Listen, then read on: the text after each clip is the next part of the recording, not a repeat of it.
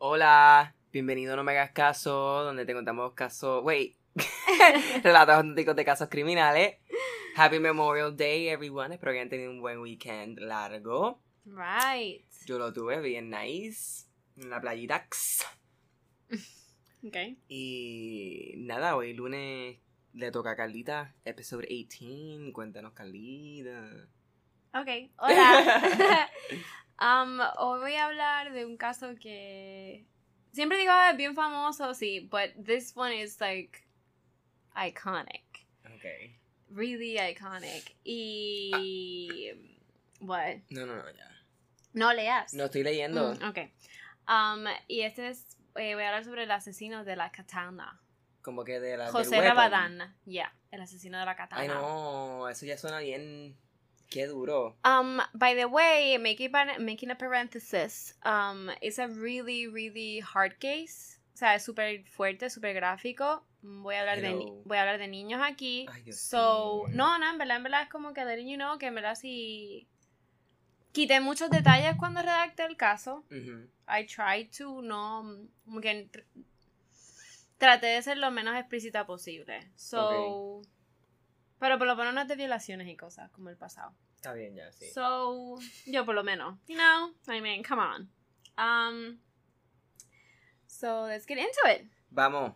El primero de abril de 2000, o sea, April Fools, um, tres cadáveres que, um, que presentaban graves heridas de arma blanca fueron encontrados en el domicilio familiar del número 20 de la calle de Santa Rosa en Murcia, España.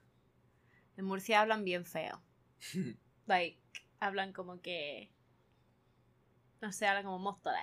Como todos hacen. Oye, Anyway. Ya, sí, sí. So, la policía halló a los... Anyway, ¿qué carajo tiene que ver eso? Nothing. Ok, la policía halló a los cuerpos después de que un vecino los llamara muy temprano en la mañana tras efectuar sin éxito numerosas llamadas telefónicas a la casa y a la puerta del piso porque oyó a gritar a la niña pequeña de la familia. Ok. Si notas, estoy aquí como que sin detalles, en bullshit. So, I'm trying to give you the perspective de la policía. Ok, que sí. no saben un carajo realmente hasta el momento. La policía en ese momento um, no logró entrar a la casa así, de esa manera, así, eh, temprano en la mañana. Um, so fue por la tarde y cuando lo logran fue con la ayuda de un coche escala de los bomberos sobre las 5 de la tarde. O sea, eso es que en- puedes entrar solamente por la ventana. Ajá. O sea, nunca pudieron abrir la puerta de la casa. Inmediatamente, ya finalmente al entrar, hayan rastros de sangre por todas partes Oh y los cuerpos sin vida del matrimonio formado por Rafael Rabadán Martínez y Mercedes Pardo Pérez, de 51 y 50, y 50 años respectivamente, así como el de su hija, María Mercedes, que en ese momento tenía 9 añitos y que padecía de síndrome de Down. Oh my god. Ok. Intense. Según fuentes policiales, los cuerpos del padre y la niña estaban en el cuarto de baño y el de la madre sobre la cama de la habitación de la pequeña. Las mismas fuentes señalaron que los cadáveres presentaban numerosos cortes de arma blanca en la cara, el cuerpo y las manos, como Ay, si hubieran intentado defenderse de su agresor. Atacante, sí. Yeah. Ok, el... Más adelante daré detalles. No, ok, no quiero sonar súper gore, pero ok. El padre tenía la cabeza Oh prácticamente god. seccionada por un golpe de katana. Actually, estaba completamente decapitated. ¿Tú sabes? ¿Qué? Lo fucking. Death by Katana. Eso tiene que ser horrible porque, uno, either tienes que saber cómo usar la vencana y tener una fuerza de cabrón como para poder actually Yeah. matarlo yeah. de una o cortarle la cabeza de una. O si no, el cabrón Yeah. estuvo ahí, bla, bla, bla, bla. O sea, y la katana duele. ah, es horrible. Para ser decapitado tuvo que haberle estado dando ahí un par de veces. Katana ahí. Bla. Él rompió la katana Sí, sí, por porque la es que tienes que fuerza. darle bien So, duro. imagínate todas las Pero veces eso que duele dio. con cojones, una don't, katana. I don't know. I just O sea, it fucking kills you. No, claramente, pero. um, so, el padre tenía la cabeza decapitated. Um, eh, había sido cortada por los golpes de una katana, que es la espada samurai utilizada en artes marciales. De bambú. ¿Bambú? No sé, es como un Actually, I material don't de... know, pero es las largas esas que Sí, utilizan son, en... pero exacto, son como que de bambú Que o son whatever, o un- sí, de una madera o, un- o bambú, qué sé yo. Son duro, carísimas sí. también. Son carísimas. Son O sea, es un, un arma blanca bien específica. Sí, sí, sí, sí. Like, how the fuck will you kill with, you know. So, la policía, claramente, I guess, obviously, atribuyó los rastros de sangre en la vivienda eh, que pertenecían a los cadáveres y también por todo ese reguero de sangre. Thank God, no voy a poner fotos de esa escena. I- I- I- yo me dije, no voy a publicar eso. Oh my god. Um, toda la casa, como que el pasillo de la- del piso, o sea, del apartamento, la cocina, everything was covered in blood. Porque la- el asesino arrastró los cuerpos all over the fucking house. Cuando los Uy, mató en la casa, los movió y todo. Y los cambió That's de sitio, crazy. right? Ahora, en ese momento faltaba un integrante de la familia. El hijo mayor del matrimonio, José Rabadán, que en ese momento tenía 16 años, Hmm. que casi inmediatamente, gracias a los testigos, se pudo decir que era el presunto autor de la muerte de sus padres y su hermana de 9 años. Cuando digo testigos es lo, lo- los vecinos, que más adelante diré los quotes and all that bullshit. Um, y porque obviamente tú dirás, ¿dónde- ¿quién carajo? ¿Quién falta? You know, this is weird. I mean, mientras no se sabía dónde estaba José, eh, el titular del juzgado de instrucción número uno de, de Murcia, Jaime Jiménez, se, eh, se proce- no, procedió al levantamiento de los cadáveres y su posterior traslado al Instituto Anatómico Forense.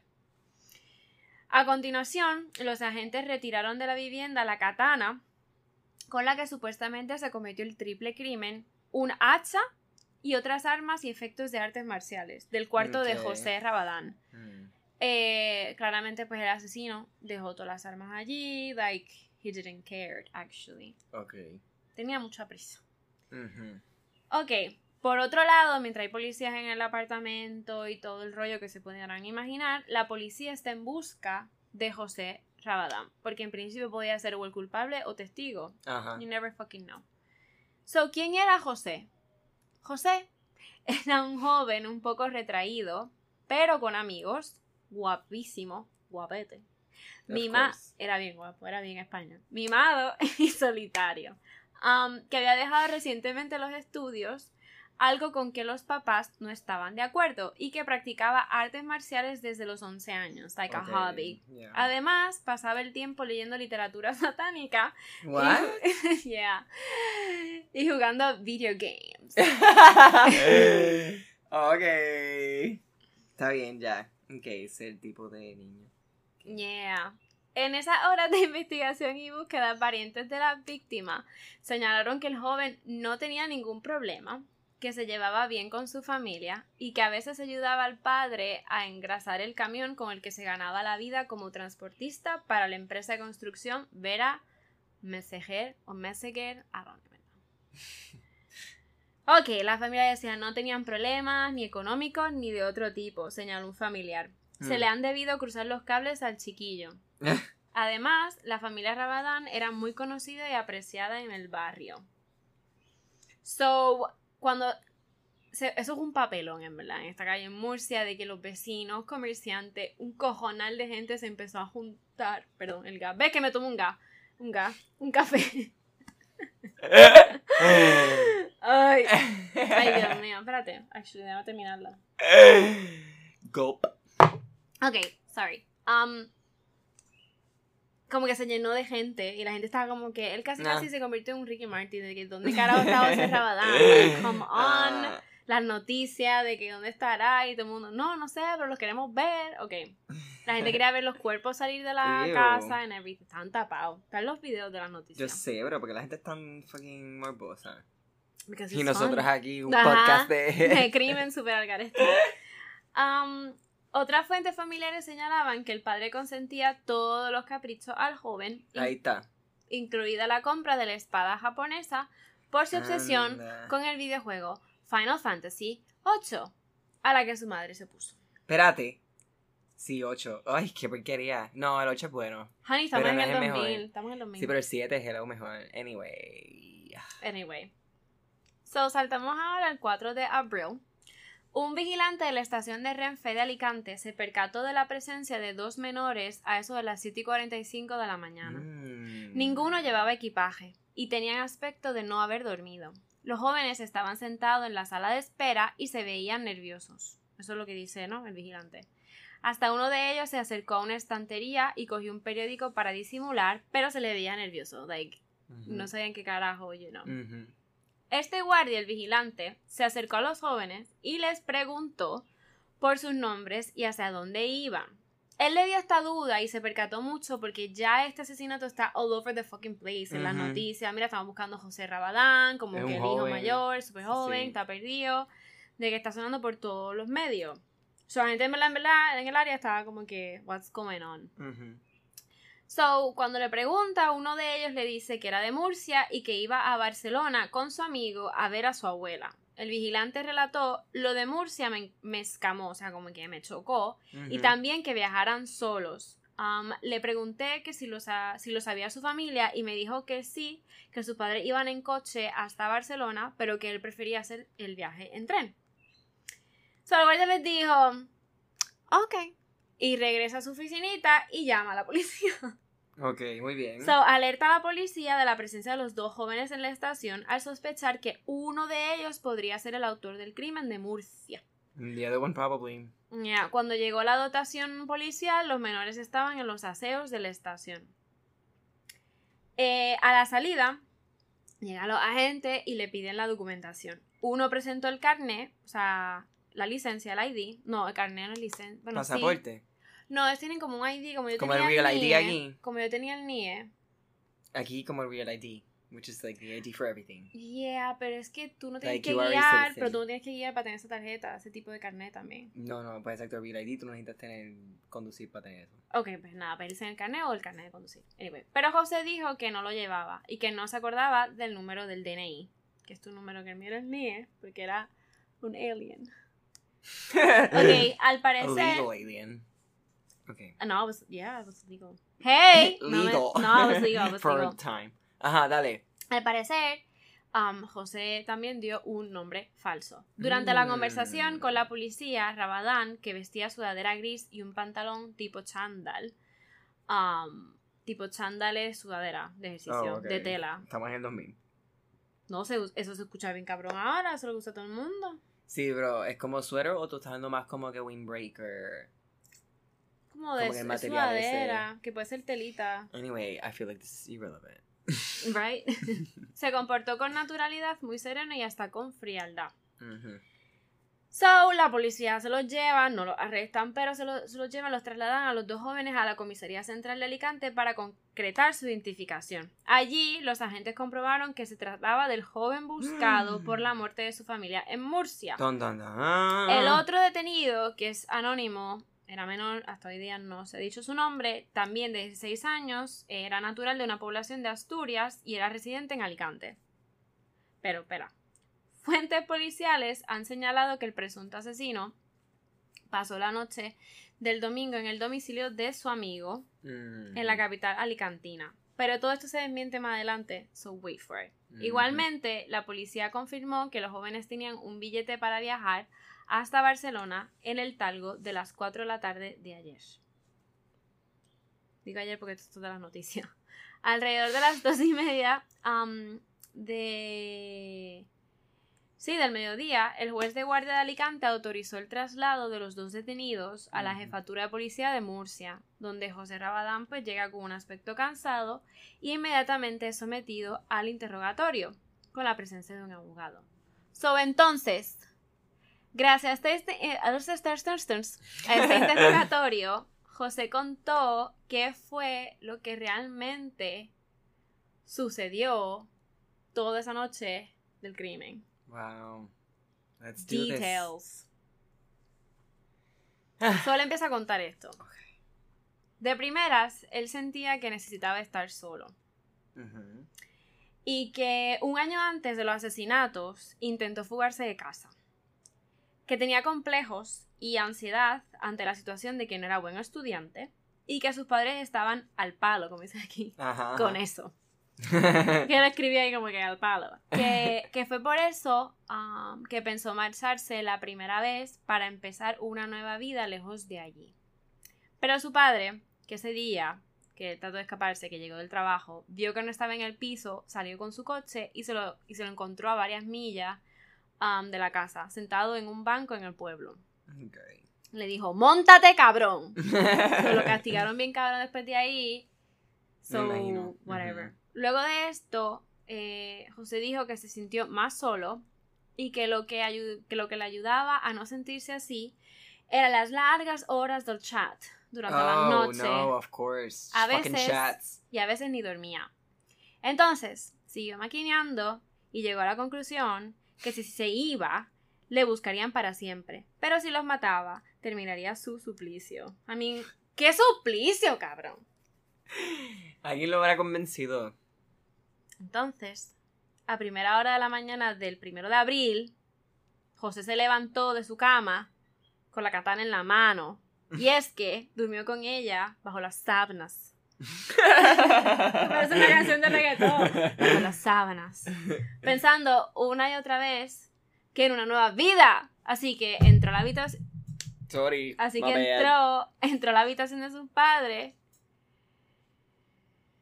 Ah, e inició los ataques contra su padre. That was the first one. Actually, cuando él. um, cuando él ya logra empezar los ataques contra el padre, él una hora antes se había levantado para hacerlo, pero como que el padre estaba arrancando súper alto y como que se movió. Y él dijo, ok, no, ah, shit, no puedo hacerlo ahora. Y volvió para el cuarto y como que por esa situación volvió con más coraje al cuarto y esperó más horas. So, por eso que estaba más encojonado y le dio más ansiedad. Anyway.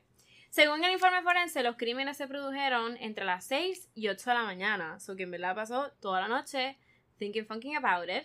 El padre se defendió de la agresión cubriéndose la cara con las manos. Ay, de Dios. ahí que se encontrasen tres de sus dedos amputados Ah. y un corte profundo a la altura del cuello. Me cago en nada.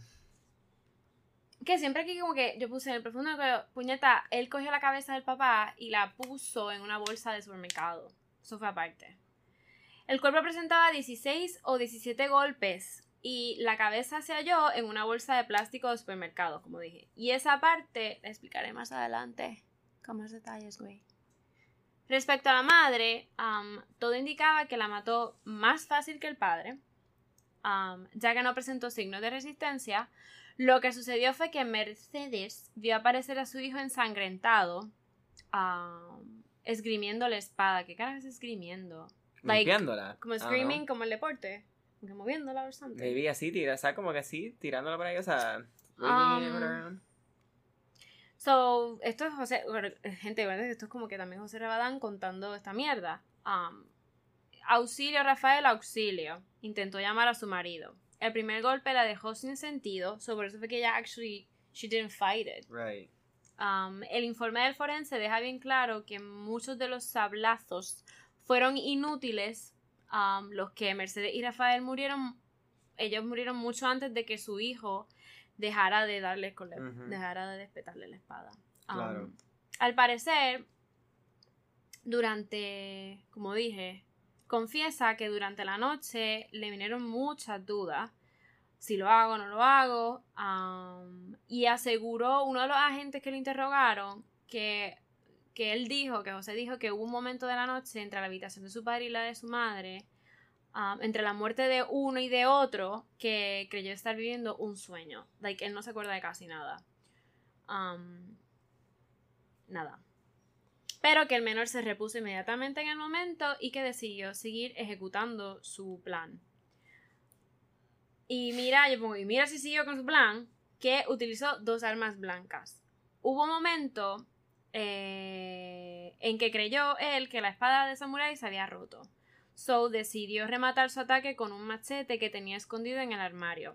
Este detalle en un principio confundió a la policía porque pensaron que habían dos asesinos. Pero esto fue desmentido por el propio José cuando le preguntaron sobre el porqué de las dos armas. Por último, el adolescente asesinó a su hermana de 9 años, um, que, ajá, que tenía síndrome de Down, y la autopsia confirmó que también um, repelió el ataque de su hermano, o sea, ella lo peleó, porque she was- ella se despertó por los gritos de la mamá. tenía una herida bastante grande en el cuello.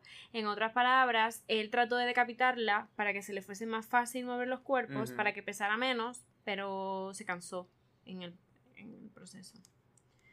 So, para evitar el hedor de los cadáveres, no, que el hedor de los cadáveres alertar, alertarse, alertarse a los vecinos, um, llenó la bañera con agua y metió, logró meter el cuerpo de su hermana. Arrastró el del padre hasta el cuarto de baño, pero como pesaba demasiado, lo dejó al lado de la tina, o sea, la bañera. El de la madre apareció mutilado sobre la cama. Ese ni siquiera lo, lo movió. O sea, I mean, le pichó. Um, ahora, ¿por qué la cabeza dentro de una bolsa de supermercado? Si cortaban los cuerpos, menos pesaban. Era más fácil moverlos o por lo menos sacarlos de allí. Sí, es que él tenía un plan, pero en verdad no tenía un plan.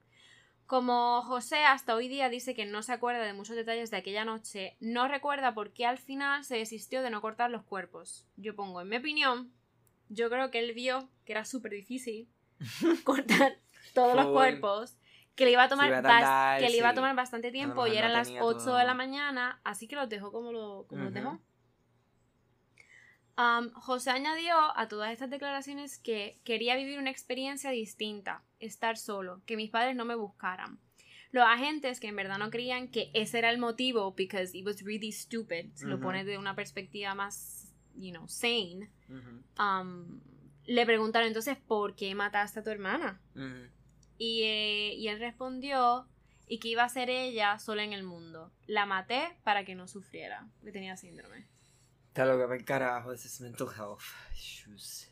Volviendo, él ve, digo, volviendo a la escena del crimen, él ve que su ropa estaba completamente ensangrentada. Así que decidió cambiarse de vestimenta, pero dejándose la camisilla y la ropa interior llena de sangre, ¿vale? Quería salir de allí lo antes posible. No había tiempo que perder. Así, ensangrentado por dentro, pero limpio por fuera, con su teléfono móvil y sin las llaves de casa, porque él dijo, no pensaba volver nunca, salió a la calle. Acababa de amanecer, se echó a andar en dirección al centro de Murcia, y en lo único que seguía pensando era en quedarse solo en el mundo, una y otra vez, empezar una nueva vida, y disfrutar de libertad para hacer lo que le viniese en gana. Look. Look. Yo creo que todos aquí hemos pensado en eso, en la independencia. I mean, en no tener a los padres encima, pero yo creo que hay una línea súper gorda entre pensar así y matar a tus padres para lograrlo. So, claramente, este tío no tenía empatía alguna. No, like, he was a fucking psicópata. psychopath. Y no me voy a No poner... sé, tenían que haber Yeah, bregado con él más anteriormente, verse, darse cuenta. No darle sé. todo. or- Sí, no, eh, no, o sea, como que. Es que era bien mimado, siempre Sí, decían, por le eso, daban todo, es- le daban todo, le daban todo. no, Yo sé que no tiene que ver, pero... No, sí, actually sí, muchas cosas de la crianza tienen que ver con, Sí. you know, eso, y a lo mejor si ya tenía un mental health issue, a lo mejor nunca they never addressed it, a lo mejor nunca, nunca se enteraron, a lo mejor nunca se, se percataron, a lo mejor nunca, you know, a lo mejor se daban cuenta y decían como, he's kind of weird, but, you know, Ya, no todo el mundo que raro mata gente. porque... Yeah. O sea, también dejarlo comprar todas esas cosas, dejarlo leer todas esas cosas, no sé, it's just, but whatever. So, wait, aquí yo puse, y no me voy a poner con la psicología del asesino, porque es que, you know. Porque, actually, hace una semana leí de un psicólogo del FBI dijo que esto es, um, que esto es bien fácil, ¿no? Que todo el mundo trata de cuestionar la mentalidad de esta persona Claro. y el por qué lo hizo. Y nunca lo sabremos y es simplemente porque nosotros no pensamos igual que ellos. Ujú. So, no procesamos las cosas igual, punto. So, su cerebro literalmente no es tan igualmente construido y no veremos las cosas de la misma forma, like, fucking ever. Ujú. Ok, ahora, el motivo del crimen. Además de no querer tener a su familia, era irse a Barcelona. Allí vivió una chica, Oh, Sonia, en AU. en AU, quien conoció y, cha- en el chat. y chateaba Of course. hasta altas horas de la madrugada. Sorry, sorry, que siento que acabo de descifrar todo, ya entiendo. Literal. Ahora. Was this girl a bitch? No, she was not. She was a normal girl. Pensé que la Whatever. tipa le había dicho kill them. No. Actually, no. Okay, good. Ahora, entre comillas, su romance con Sonia. Oh, This is the love story, people. Buckle the fuck up. Todas Oh, las no. noches, entre las seis y media de la tarde y las diez de la noche, eran sus citas diarias desde hace un mes con Sonia. Se habían conocido a través de internet y desde entonces departían o chateaban. Ok, whatever. Se fueron gustando el uno al otro. Él, encerrado en su habitación, le contaba a ella que sabía, que sabía artes marciales, de juegos de rol. En español dicen juegos de rol. Juegos de rol, RPG, role playing. Exacto. De videoconsolas, video games, PlayStation 2, porque eso es lo que hacía en ese tiempo, y de filosofía think budista. Sí, tenía PlayStation 2. En el 2000. nah. Cabrón, eh, está aquí puesto, dame un El break. PlayStation 2 tiene que sale como el 2002-ish, ¿no? No, porque yo tenía 9 años y ya estaba el No PlayStation sé. 2. Busca, busca el año, busca el año. Ay, es que se lo está Que grabando. actually, actually, la gente en el barrio estaba como que anda para el carajo, José tiene PlayStation, de que, al- de que súper, wow, sus sus papás tienen chavo, you know. Un puto pueblo de mierda de Murcia, un cabrón en el 2000 con PlayStation. Anyway, José, anyway, José solo intentaba conquistarla. Quizás también por eso eligió un integra- integrante nickname, um, un sobrenombre para navegar por la red. Ok, ¿cuál era? Él era Odeim. ¿Cómo? La palabra miedo escrita al revés. ok, ok. He was that cool guy. sí, ¿verdad? Like, yeah. I'm Um, dark. yeah. But like, whatever. Okay, No puedo. Ok, ahora él estaba enamorado de ella. And he was like, I need to see this girl. So, antes de partir de su casa, cuando mató a los papás, buscó dinero y con 15 mil pesetas, unos 100 euros hoy día, emprendió la fuga. Ya amanecía. Así que caminó y caminó hasta que calculó que Sonia, su amiga de Barcelona, se había despertado.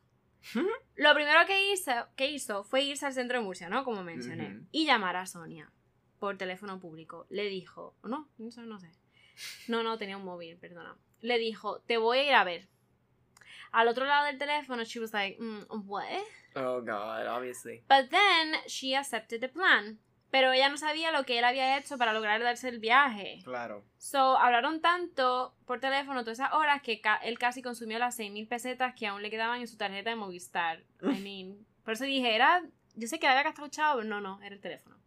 Después hizo autostop a las afueras de la ciudad para que le llevasen a Alicante. ¿Te acuerdas lo que era autostop? Sí, el Nunca. pon. Entonces, la esquinita de vocabulario español, castellano. Quería ir a Alicante y no tardó mucho en conseguirlo. No es difícil auxiliar a un chico con tan buena pinta. Primero lo cogió un vendedor de coches que lo llevó hasta Orihuela. Otro tramo lo hizo con un camionero italiano y finalmente una mujer joven lo dejó a las puertas de Alicante, junto a la circunvalación.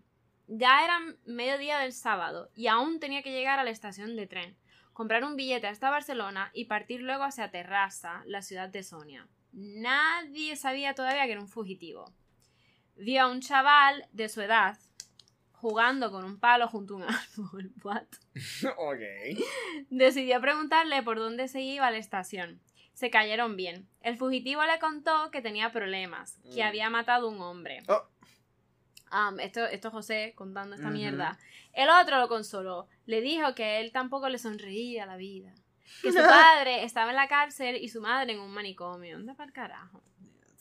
Ya le- en la estación de trenes es cuando se encuentran con el vigilante que llamó a la policía. So this was the story. Sí, o sea, que es que we're se going to the we're going to the present now. Luego de todo esto, desde el parricidio habían pasado tres días. Pero justo dos días después del crimen, o sea, un, un día antes obligado. Ajá. Ujú. ¡Ay, una ¡Ah! mosca! ¡Ah! ¡Ay! ¡Me asusté! ¿Qué me tocó? Yo escuché como bitch. Um, ok, so habían pasado 48 horas de vida junto a su nuevo amigo. So, este el amigo con quien lo cogieron. O sea, Sí, en verdad, sí. este nene no tenía nada que ver con su historia. Bendito. Y en permanente contacto telefónico con Sonia, los agentes de la Jefatura Superior de Murcia descubrieron pronto las intenciones de José Rabadán. Y fue justo después de encontrar los cadáveres de su familia. Y es porque, de la investigación, navegaron por su ordenador encontraron el teléfono de Sonia con el prefijo de Barcelona. Un agente se acercó a su casa y alertó a la madre de Sonia. Es posible que su hija esté en contacto con un muchacho de Murcia sospechoso de haber cometido un triple crimen. Es necesario que colabore con nosotros. Pero Ajá. Sonia, cuando ya realmente la atrapan Ajá. y ya finalmente la mamá se atreve a cuestionarle y todo el rollo, ella nunca lo tiró al medio. Ok. Es que él nunca le dijo tampoco como... Exacto. Anyway, la policía estaba en lo cierto. Desde algún lugar del suroeste, todavía Murcia o quizá Alicante, él había estado en contacto con ella, um, planeando la visita. Y eh, imagínate si habló tanto con ella que José Rabadán llegaron a vender el móvil por mil pesetas a un inmigrante de Kenia y mendigar en una iglesia para conseguir dinero. Estos son los dos días antes, no el tercer día. Y seguir con las conferencias. Quería seguir hablando con ella. Todo que, lo que le sobró de los billetes de tren, seis mil pesetas por cabeza, no sé cuánto es eso, lo cambiaron en monedas de 20 duros. So, ahora, todo estaba previsto para el viaje. Incluso Am, el amiguito este que no, no tiene nombre quemó junto a su chabola. Chabola es como que queman, como que en medio del pueblo que tienen como que fuego en una. No idea. I have no idea. De Alicante, la camiseta ensangrentada del supuesto homicida. O sea, él le ayudó a quemar la ropa. Y ahí fue que llegó la policía. y es cuando José cuenta, paso a paso, am, su crimen, que ya lo hicimos. Ujú. So, and fun fact, mientras sucedía todo esto, estaba, sé que te conté que estaba la- las noticias en la calle y everything, um, que buscaban a José y todo, habían policías esperándolos en el portal del edificio para ver si él regresaba y para seguir investigando. Y igualmente estaban los vecinos, grupos de gente esperando. So, obviamente, como dije, la prensa estuvo allí y, claro, entrevistaron a gente y entre la multitud, pues José tenía groupies de nena. Like, Qué jóvenes que decían en las mal. That is noticias, wrong. like, estamos locas de que regrese, queremos verlo. Y estaba como que el, el de las noticias, ¿por qué coño? You're so excited about it. Y ella, porque es guapísimo. Es el que guapo, loco, es el guapo del barrio. También los guatos, para que tú veas como... Pero ¿sabes qué? Everybody's sick in some way. I mean, yo hubiera hecho lo mismo. Follow, Galita, no. I mean, si tú realmente no sabes si lo hizo o no lo hizo, está prófugo, like you don't know. No, sorry. Pero si tienes 15 años, you can be that stupid. No. You already know he's invol- involucrado Ah. en eso. Anyway, it, it was a fucking That shit show. It was a fucking shit show porque esto es el comienzo de lo que va a ser como que un super fucking shit show de la prensa. Ay. Sensacionalista. Like always. So, ya José Rabadán confiesa toda esta mierda. Toda la historia. So, ante la puerta principal de la Jefatura Superior de la Policía Nacional, y en medio de la gran expectación, el joven descendió, aparentemente tranquilo del vehículo camuflado de la policía que lo condujo desde Alicante. Con la ayuda de los agentes, José Rabadán, que iba esposado, se abrió paso entre las decenas de reporteros que esperaban su llegada. Instantes antes y de forma totalmente desapercibida, los agentes habían introducido en las dependencias policiales al otro jo- joven que acompañaba al presunto parricida en el momento de ser detenido en la estación de Renfe de Alicante. Fuentes de la investigación aseguraron que este joven no lo ayudó en el crimen, no era parte de su grupo de amigos de toda la vida y no tiene nada que ver, solo dejaron libre. Durante la continuación de la investigación, um, ah, actually, cuando él regresa a su piso, porque es que lo regresan, lo sueltan, o sea, lo llevan, está toda la prensa y whatever. Ajá. Hay fotos, que la- esa la voy a poner en el grupo de Facebook, él sale sonriendo y riéndose siempre. José Rabadán. Ok.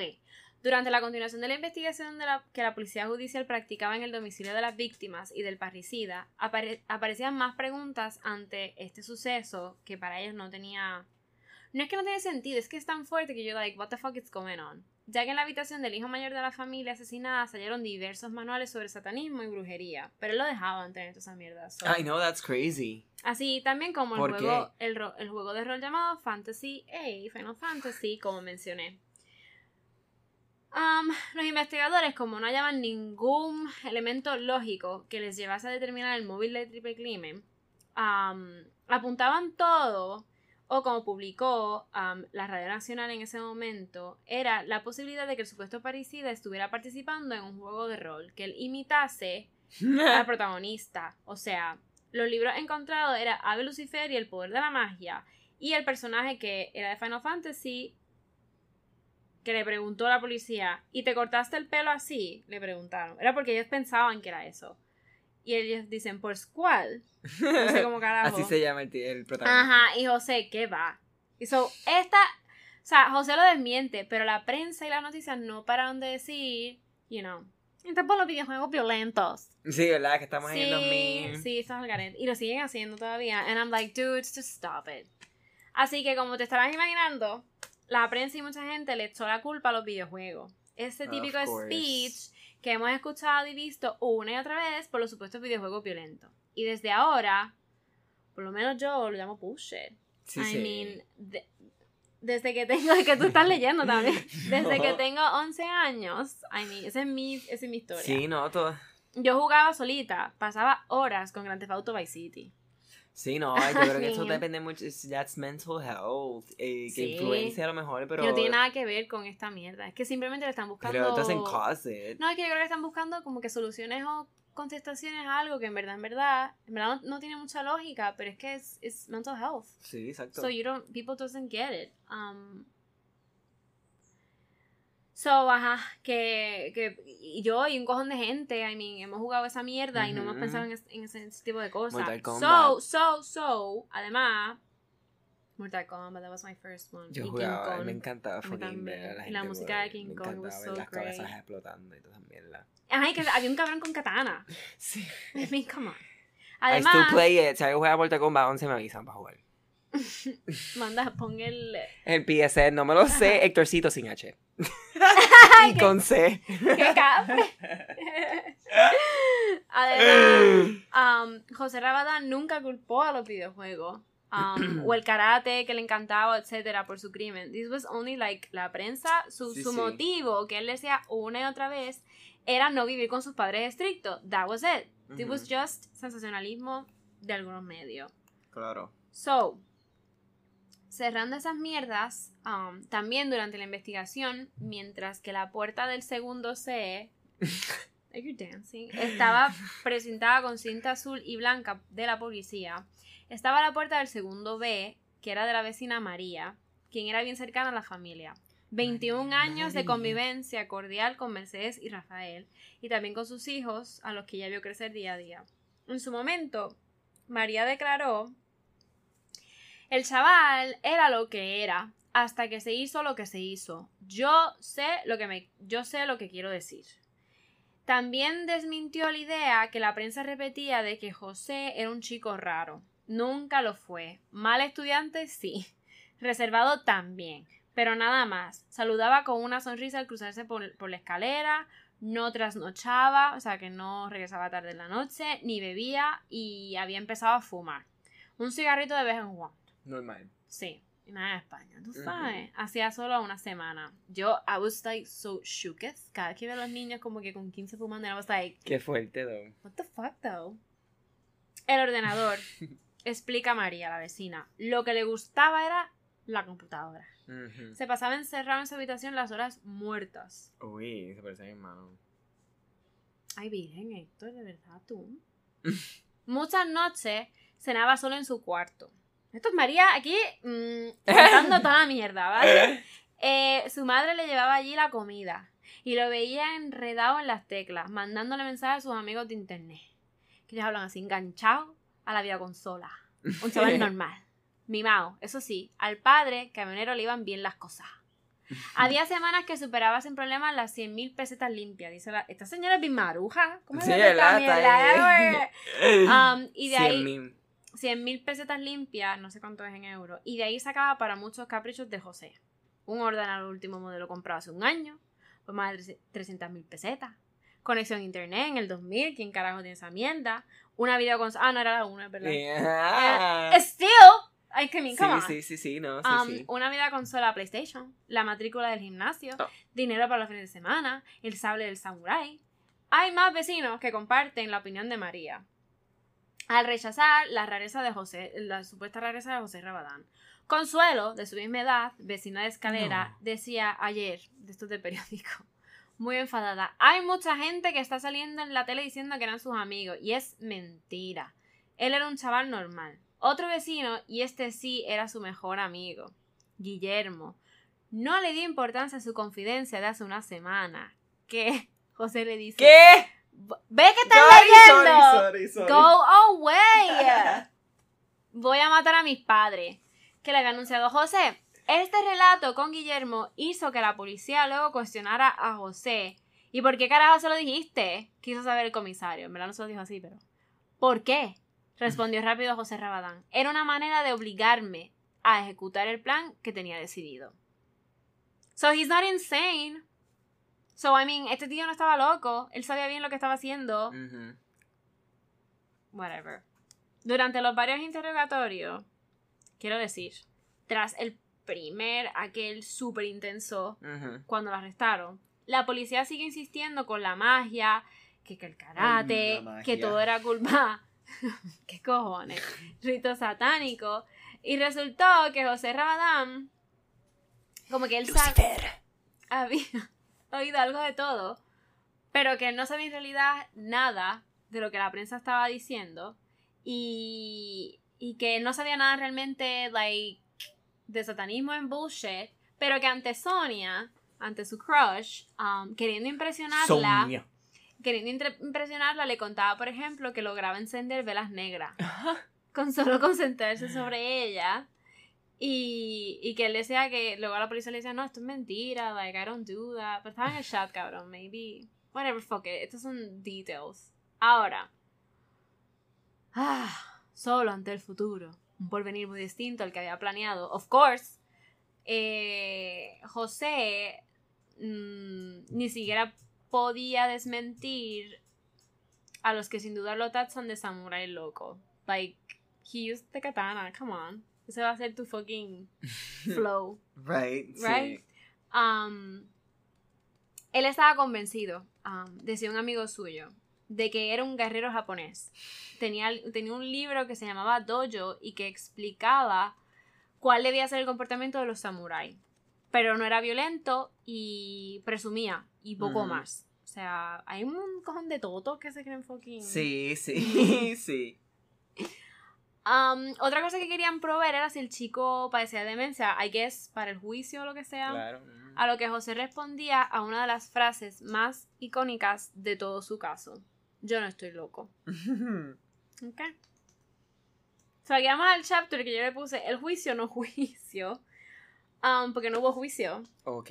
¿Ok? La sentencia comenzó a celebrarse en junio de 2001 y nuevamente se narraron ante la sentencia del juzgado de menores de Murcia el asesinato para llegar a un acuerdo sobre la condena que se le debía imponer al joven por el asesinato de su familia el 1 de abril de 2000. No hubo... Bueno, más adelante lo explico. Ok, ahora, lo que voy a leer va a ser una cita súper larga, que es que publicó el periódico El País el 8 de junio de 2001, que es lo que se dijo, basically, en el juzgado. La resolución hace relato pormenorizado de cómo este joven acabó con la vida de sus padres, idea que surgió en José Rabadán en fecha no determinada del mes de marzo. A partir de entonces, dice la sentencia, fue planeando el modo de cómo llevarla a cabo, decidiendo que lo haría con una katana japonesa de 71 centímetros de longitud de hoja y 2,5 centímetros de anchura, que le regaló su padre. El viernes de 31 de marzo de 2000, agrega la sentencia, el menor ya había resuelto que sería esa noche cuando llevaría a cabo sus planes, teniendo previsto que sería cuando empezara a amanecer, a fin de que entrara luz por, las ventanas y ver con claridad los cuerpos sobre las camas. Una vez decidido el momento y la forma de matar a su familia, dice la resolución, se comportó de un modo normal. Tras cenar en solitario en su habitación hacia las 20 horas a las 8, de la noche y después de ducharse, se conectó a internet desde las 22 y media a las 10 y media hasta las 3 de la madrugada del primero de abril. A esa hora, dice la sentencia, sacó la katana del armario, dejó la funda sobre una silla y se acostó, metiendo el arma en la cama. Mientras esperaba que amaneciera, estuvo pensando lo que haría sin su familia, la forma de vida que llevaría, lo que haría. El primero al que cuestionó la muerte fue a su padre, al que dio golpes con la katana, casi todos en cabeza, cuello y pecho, y luego hizo lo mismo con su madre, que llegó a despertarse pero que no pudo levantarse a tiempo ante el rápido ataque. Lo mismo que a su hermana, afectada del síndrome de Down. Durante el ataque a su madre, la espada se partió y como quiera que advirtió la dificultad que suponía clavarla, se dirigió a su habitación, sacó un machete y se lo clavó a su hermana repetidamente por la cara y el cuello, y a continuación a su madre. O sea, la remató. Eso fue lo que dijo la resolución. Ahora, um, so no hubo juicio, como dije, right? El Estado no iba a gastar dinero en esa mierda. It was really, it was really clear what would happen. Y con su confesión, pues, qué carajo. Um, que va a defender aquí. So, nada, lo metieron, lo reclutaron en. Como hacen en España, te meten en un centro de menores and that was it. Ahora, um, saltamos al 25 de septiembre de 2005, solo unos añitos después de que lo metieran en el centro, cuando la policía lo detiene otra vez, um, que ya tenía 20 años en ese momento, porque logró escaparse durante el transcurso de una excursión que contaba con permiso judicial. El centro de menores de las Moreras, en el que se encontraba internado, había planeado una visita a Elche tutelada por tres monitores y sin vigilancia policial como parte del trabajo de reeducación. Sé que en España creen mucho en la inserción, as you can see. Y para que el joven y otros cinco compañeros disfrutaran de un día de descanso en el huerto del cura. tras conocerse la fuga, el ministro de Interior Ángel Aceves eh, había salido de la palestra pública para dejar claro que la evasión se produjo en el ámbito de los educadores, o sea, recalcando además que el joven no era vigilado en ese momento por ningún miembro de las fuerzas de seguridad del Estado. El periódico El País luego publicó que el joven ya había realizado otras excursiones permitidas por el juez, pero en esta ocasión anunció a sus compañeros que pensaba escapar tras hacer una llamada telefónica en una instalación de recreativos. Siempre lo cuenta. Eso te iba a decir, como que, dude, y nadie dice nada nunca. come on. Red flags, people. La policía puso en marcha un dispositivo especial de búsqueda para localizar al joven que, vestido con una camiseta de color gris y un pantalón deportivo azul, se había fugado cuando visitaba con el grupo un punto de información del ayuntamiento de Elche. Um, Rabadán lo encuentran. Um, Rabadán no, no ofreció resistencia a la patrulla de. No, a la patrulla que la había detenido, pero gritaba La próxima vez me tendréis que pegar dos tiros para cogerme. Y antes de que pasara todo esto, según ha informado la cadena SER en ese momento, trató de robar a una mujer amenazándola con matarla. Eso lo dije mal. Amenazando con matarla, pero no logró al huir la víctima sin hacerle caso. Ok. Um, so, esto fue, es que son tantas fechas. Esto fue el 25 de septiembre de 2005 y ahora el 29 de diciembre de 2005 se reveló que José iba a pasar el resto de la condena que le quedaba por cumplir en una casa de acogida religiosa de la asociación Nueva Vida ubicada en Cantabria. Um, people were about this decision. Pero voy a explicar ahora la decisión, right? Um, de la fiscalía. Rabadán, que en ese momento ya tenía sus 22 años, estaba internado en un centro de menores de Murcia, como dije, y le habían adelantado unos 7 meses de la situación de libertad vigilada. so, cito ahora la puta decisión de la fiscalía. La decisión a la que no se ha puesto opuesto la fiscalía ha sido adoptada hoy por el juzgado de menores de Murcia a la vista de los informes favorables de la Dirección General de la Familia de la Comunidad Autónoma y del psiquiatra. Esto va a ser bien, esta parte va a ser bien del psiquiatra, va a ser súper problemática. El traslado se realizará en los primeros días del próximo mes de enero en la forma que determinan los servicios correspondientes de la región de Murcia, según han indicado fuentes de la Fiscalía del Tribunal Superior de Justicia. Según los informes, Rabadán ha mantenido un buen comportamiento en los años de internamiento en un centro de menores de Murcia y continuar ingresado en este tipo de establecimientos sería negativo para su, para su evolución y para su completa reinserción social. Hmm. Yo creo en eso, y más si son sí, jóvenes. Sí, pero... El joven que, que, tenía en ese año 22 años no podrá salir del centro de acogida de Santander sin la previa autorización judicial y deberá cumplir con puntualidad y responsabilidad en un puesto de trabajo que se le va a intentar conseguir. También. Tampoco podrá salir de la comunidad cántabra sin autorización previa y deberá comparecer cada 15 días en el juzgado de menores de Santander o ante la persona que se designe como encargada de vigilar la ejecución del autodictado ahora por el juzgado de menores de Murcia. José Rabadán, no hubiera quedado en situación de libertad vigilada hasta agosto de 2006, pero el juzgado de menores ha considerado conveniente adelantar Wow. este cambio de régimen para colaborar en la evolución positiva de su personalidad.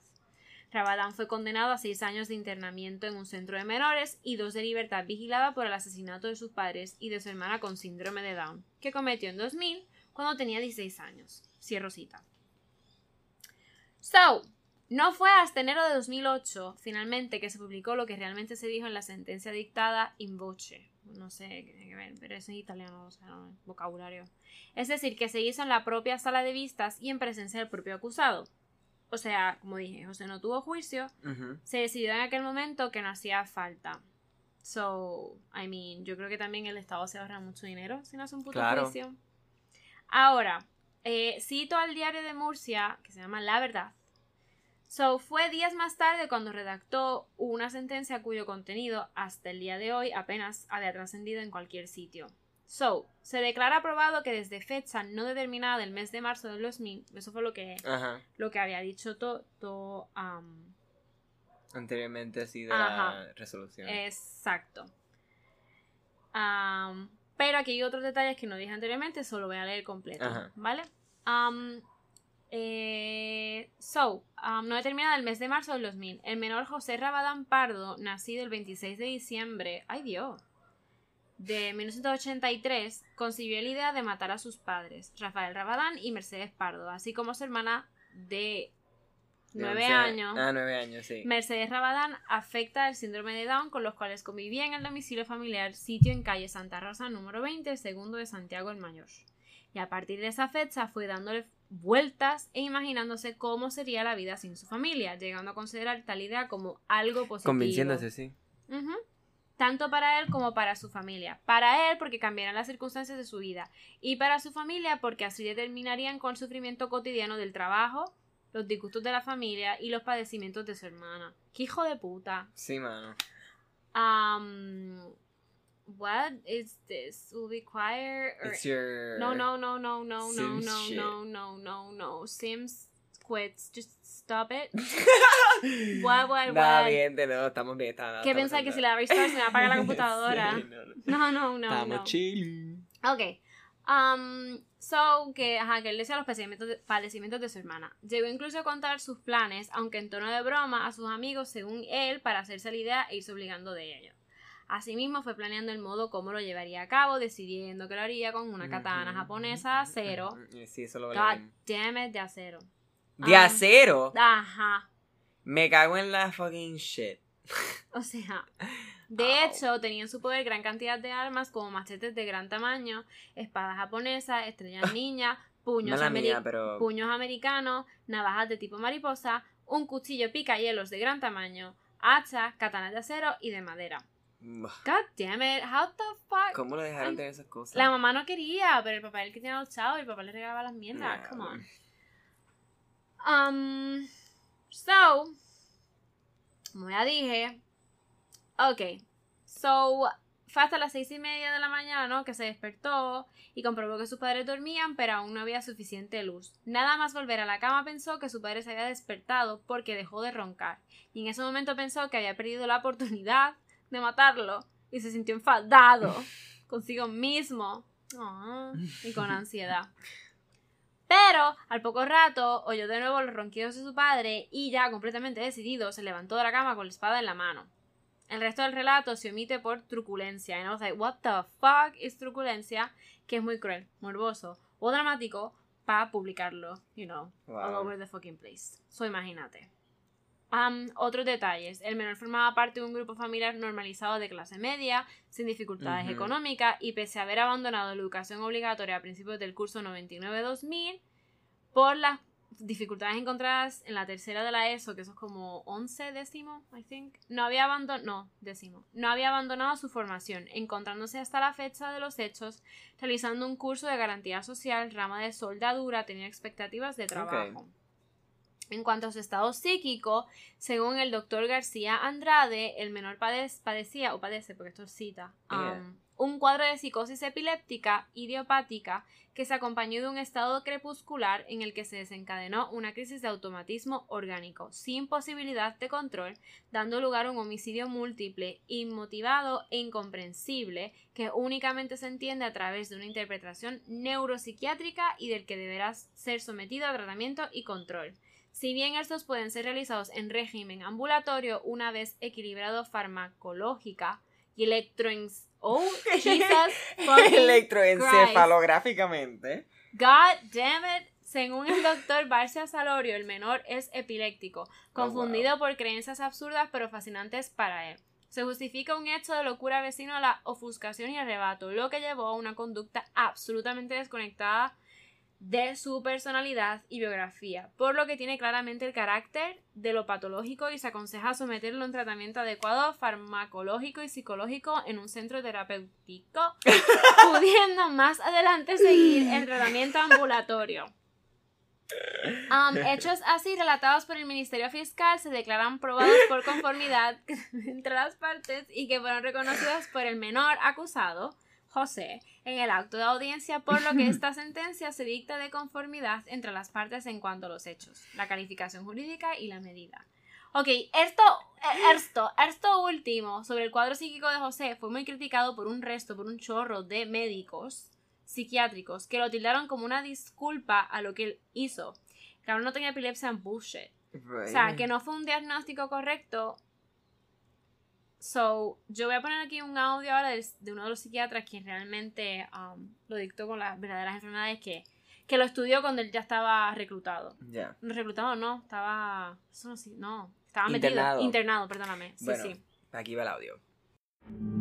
Nos dio la impresión de un chico altivo y distante y que no quería manifestar ninguno de, los, de las cosas que habían pasado en torno a los crímenes que había cometido. ¿no? Los psi- psiquiatras que lo vimos nos parecía que era un psicópata, narcisista, sádico. El motivo del crimen fue que quería desembarazarse de su padre, que era un obstáculo para su vida. La psicosis epiléptica está negada por los neurólogos en general, no la han admitido. El caso del doctor Barcia es que es un enamorado de las llamadas psicosis epilépticas. Trataron de disculparlo, de disculparlo, o sea, o de exculparlo como causante de, de ese acto. Hubo numerosas críticas al diagnóstico y al informe pericial del doctor Barcia y el doctor García Andrade, y además son lógicas, es decir, podríamos eh, considerarlas lógicas, pero también es cierto que la mayoría de las críticas fueron de personas que no habían estudiado, explorado ni conocido siquiera al joven. We're back. So, now, el 9 de abril de este año, 2019. O Yeah. 2018. 2019, Ok. así de atento estamos. El periódico La Vanguardia actualizó su noticia titulada El asesino de la katana. Siguen considerándome un monstruo. Bitch. Y en ella declararon que José cumplió 7 años, 9 meses y un día de la sentencia por el triple asesinato. En otras palabras, el 1 de enero de 2008, él quedó en libertad. Y desde entonces, hasta diciembre de 2017, José no había hablado con la prensa. Había vivido en silencio y anonimato y se había integrado en la sociedad tras haber recibido tratamiento psiquiátrico y llevando una vida absolutamente normal. Ok. So, ok, en donde José habla finalmente y vuelve a aparecer y actually no lo, no lo ha vuelto a hacer, fue en un documental de tres o cuatro partes, si no estoy equivocada, del canal es- que, pu- que publicó, mío, que presentó el canal español D-Max. Um, yo lo vi cuando vivía en España. And I was shooketh to my core. Um, se llama Yo fui un asesino, right? Yo lo recomiendo. I was baffled with it, I was shook with it, almost during the whole fucking docu series. Pero como es que como él contó las cosas tan tranquilo y en algunas partes, ¿verdad? Si te, ¿verdad? Si te interesa el caso, lo recomiendo. También um, está en línea y voy a poner el enlace, voy a poner el link en el grupo de Facebook. Pero si quieren entretener un día y quieren ver el docu series de ese asesinato. Y en Sí. verdad cuentan un montón de cosas que Yo lo quiero ver. o sea, yo conté un cojón aquí, pero ahí ves los videos, Sí, ves fotos de la familia, like. Anywho, durante el documental, José ya casi tenía sus 30 años. En el momento del rodaje, ajá, como dije, está casado y tiene una hija de 3 Oh, años. wow. I Mm. hope she knows. No, she shouldn't. I don't know. She shouldn't. I mean, si, si pone a su papá luego en Google, se jodió. Ya, pero por eso digo que se va a enterar, se va a enterar, so ella tiene que saberlo. Pero yo creo que David súper enajenado y te voy a decir por qué. Te digo ahora. Ajá, continuó. Y trabajaba como, y trabaja como broker en la bolsa. So imagínate. Okay. Um, nada, y en este documental lo que se concentra es lo importante que es la reinserción en España y que esto fue un caso exitoso, por lo menos hasta el momento, porque no mataba a la esposa ni nada. De reinserción, you know, reinserción social, como dije. Sí. Eh, otra cosa, en el documental José explica que a pesar de todos los años que han pasado, sigue sin tener una explicación clara de por qué mató a su familia. De hecho, aseguró que si hubiera sabido las consecuencias, no lo habría hecho. I mean, what? Tú, como quiera te ibas a quedar con el coraje, pero como Yeah. que, ay, como me van a arrestar. What the hell, man? I don't know. Sí, that doesn't really sound very... Ajá. Y que, by the way, claro, en el documental, él dijo todo esto y mucho más sin la cara tapada ni nada. Y yo voy a poner las fotos de él ante las cámaras de televisión. And he's really handsome, though. Like, he, he really is. I mean, hay hombres más guapos, pero me voy en el viaje aquí. Um, también José se refirió a los malos pensamientos como pájaros en la cabeza, a los que le llevaron a hacer el crimen. Know. Y relató que se rebeló contra Dios por el síndrome de Down de su hermana y que se acercó al satanismo, que por eso fue que se acercó. Whatever, man. También recordó lo aficionado que era a las artes marciales, que quería ser un ninja y lo enganchado que estaba a los videojuegos. So, respecto al plan preestablecido para cometer el parricidio, el homicida aseguró que no fui yo, que la espada bajó solita por mi brazo, pero que bajó sola. Continúa. Me arrepentí desde que la espada bajó, pero no lo recuerdo realmente. Añadió. Pese a la justificación, el joven se emocionó cuando recuerda el amor que sentía por su hermana. Mm, los niños con síndrome de Down son especiales, llegó a decir. Y lo hizo casi sin voz. De hecho, ¿qué le puse aquí? De hecho, hay un momento en que se levantó de la silla y todo porque él no aguantaba cuando hablaba de su hermana. Like, he's crying. Tiene sentimientos, güey. I mean, Bueno. Ya párale. Ok, ante estas muestras de emoción. um, Javier Urra, que salió en el documental también, defensor del menor y uno de los precursores de la ley del menor, no dudó en decir que se explica muy bien lo que hizo, pero no lo siente. Que eso es una clara señal de falta de empatía. I mean. De hecho, el experto que también se entrevistó con Rabadán habla de por qué este quiere ahora hablar públicamente, de si es un claro ejemplo de rehabilitación con el propio asesino seguro. Pero tiene que haber algo más, igual quiere perdonarse a sí mismo. Who knows? Tras un crimen de esta magnitud, es muy difícil que la sociedad borre la imagen que tienen de este cabrón. So, él mismo incluso lo reconoció. Muchos seguirán considerándome un monstruo. Él mismo intentó quitarse la vida en prisión. Pero escuchó una voz que le decía, hacía falta valor para suicidarse, pero más valor aún um, para seguir vivo y superar lo que había ocurrido. Pedí ayuda a Dios y caí en sueño, despertando totalmente recuperado y con buen ánimo. Salí al patio y sentí el sol, los pájaros, la angustia y el dolor desaparecieron. Me quiero morir, en verdad, ahora mismo. Después de leer eso, me. Así superó Rabadán. I mean, ojalá nos esperamos superar igual- de igual Sí, manera los ¿verdad, problemas. ma? I, mean, I wanna Sí, let me just- let me just- Let me just go outside and take the sun and breathe in and breathe out. over it. Y ya se me quitan todos los dolores. Lo que según él había hecho. O sea, refiriéndose a la matanza. Él Ujú, nunca ujú, like, señaló ujú. de que I killed my parents. So, aquí lo voy a poner. A él hablando de sus cosas para que lo escuchen. Su voz. Para que escuchen cómo habla. Habla feísimo. Bueno, a mí me ayudó en muchos aspectos, eh, aparte de- de- del hecho de que ha sido un, un- un fundamento imprescindible, eh, una condena tan reducida para que a día de hoy yo esté reinsertado en la sociedad y no tenga una carga eh, previa de años de, de sufrimiento o de, o de- o de presidio. ¿no? También es cierto que yo, gracias a, al, al centro de menores ¿no? en el que estuve, conocí a un profesor que me motivó de manera correcta para que yo retomase los estudios que tenía aparcados y que había dejado por completo y conseguí sacarme pues, un título en el centro de menores. Por otro lado, la, la vida disciplinada que se lleva en los centros de menores genera hábitos que a día de hoy sigo manteniendo y que, y que, y que eh, hacen que mi vida tenga cierta estabilidad, ¿no?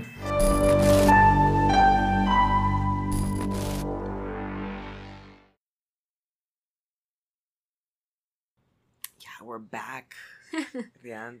José, José. Sí, José. José, José. Ok, José. la asociación evangélica Nueva vida. Nueva Vida fue clave en su reinserción. Él dice, vine aquí sin haberme perdonado, pudiendo haber llegado a ser un asesino, pero abrí mi corazón a Dios. Dios me ha salvado. Mi intención no es por eso. Mi intención es aportar mi granito de arena, mostrar que hay esperanza y que la reinserción es posible. Concluyó. Al año de estar en Cantabria, José, fue más o menos cuando empezamos a salir. Es, es bastante cariñoso, es respetuoso, me respeta siempre. Yo me sentía muy a gusto con él, me transmitía confianza y veía un cambio. No es lo mismo que si conoces a alguien que está ahí y que no se arrepiente de lo que ha hecho, que sigue haciendo cosas malas era su pasado. Como tal, teníamos que cargar con él, pero no tenía ni desconfianza ni en ningún momento tuve temor ni miedo. Ok, esa fue la esposa de José, of course, y actually ella, que no enseña el rostro en el documental, es hija de un pastor evangelista. O sea que José está, estuvo y está completamente metido y rodeado Yeah. de esto. Y de una familia que gracias guess, a la religión o a sus creencias, Puedo volver a. como bueno, que lo pudieron perdonar y confían en él ciegamente. De Uy. que no sale en el audio, pero si ven el documental van a ver el suegro de que es un pastor, like I said. ¿Qué Y lo adoro un montón. Y ah, nada, y estos audios son de una parte mm, eh, del documental y esa, ese video lo pondré en el grupo de Facebook. Eso haré esta noche, ver el documental. Sí, voy a poner el enlace, mañana pongo el video y un ratito pongo las fotos, que son un montón actually. Sí, sí. Um, And that's about it. Wow. That was intense. Intense. And, wow, sí. yeah. Wow, me acordó al que yo conté de... de- El primero. Sí, el, El primero, primero. y el, el, el de... El de Pascua, el que lo mató a su familia. Right. Sí, Que él se durmió religiosa. también con su pistola y estuvo ahí como que... hmm, es I verdad. gotta do this, gotta do it. Yeah. Lo pensó y lo pensó y lo hicieron. Sí.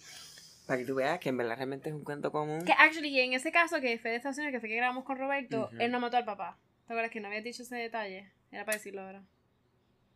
Según tú. Sí, que tú dijiste que- puñeta. Que Exacto, el papá, exacto, el papá era el único que se había quedado vivo. No, es que el papá ya estaba muerto. Ah, really? Sí, el papá ya se había muerto. Ah, natural, ok. sí, sí, ok. sí.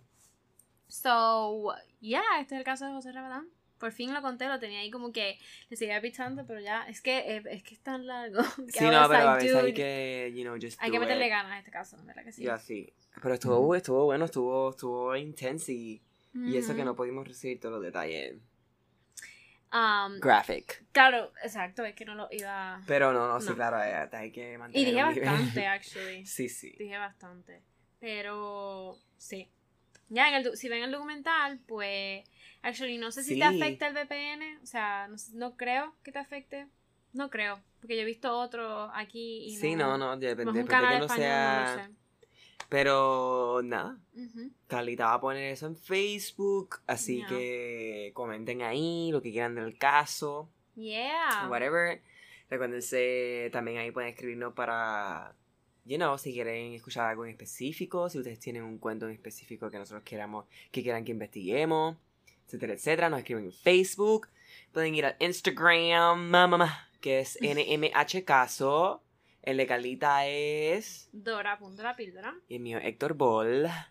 y nada, sigan ahí listening to us. Todo estamos Yeah. súper bien, todo está chilling. Eh, Spotify, Apple Podcasts, me han dicho que en Apple está como medio loquish, loquish Yeah. y a veces puede ser que no los vean, eh, que no salgan todos los episodios, pero les es- aseguramos que eso es error de, de nuestro proveedor, de nuestro, ¿cómo se dice eso? Sí, whatever, de la Sí, persona que, que manda nuestros episodios a Apple. Pero anyway, eso se va a resolver. Si siguen no viendo los episodios, pues nos mandan, nos tiran, nos tiran el DM. Eh, y nada. That's it. Yeah, yeah. El Patreon, patreon.com slash no me hagas caso, mi gente. ¿Qué está pasando? Mira que- llegamos al episodio 11 y no tenemos más Patreon, nos vamos por el carajo. Qué hard. Que. Pero nada, este, ya lo vamos a dejar porque este episodio está bien largo. No está bien, I, I mean, I guess. Falta poner los audios. Yeah, we have to do that. Y Pues eso nada, que y eso fíjense. que no hablamos del weekend. No, no, no, yo, yo iba a empezar así, pero después dije, "Dan, déjame no. Pero ¿Qué hiciste en el weekend? yo fui para Arecibo, Yeah. este, a compartir con mi familia, fue cumpleaños de mi mamá, bebimos, comimos. Yo vi lo- los stories. Y Sí, no así ir, que de verdad. todo estuvo súper bueno. ¿Y tú? Hangué. Ajá. Bueno, este. And I- uh, uh. ok, pues nada, mi gente, los dejamos Okay, ya. Bye. Bye. Love you guys.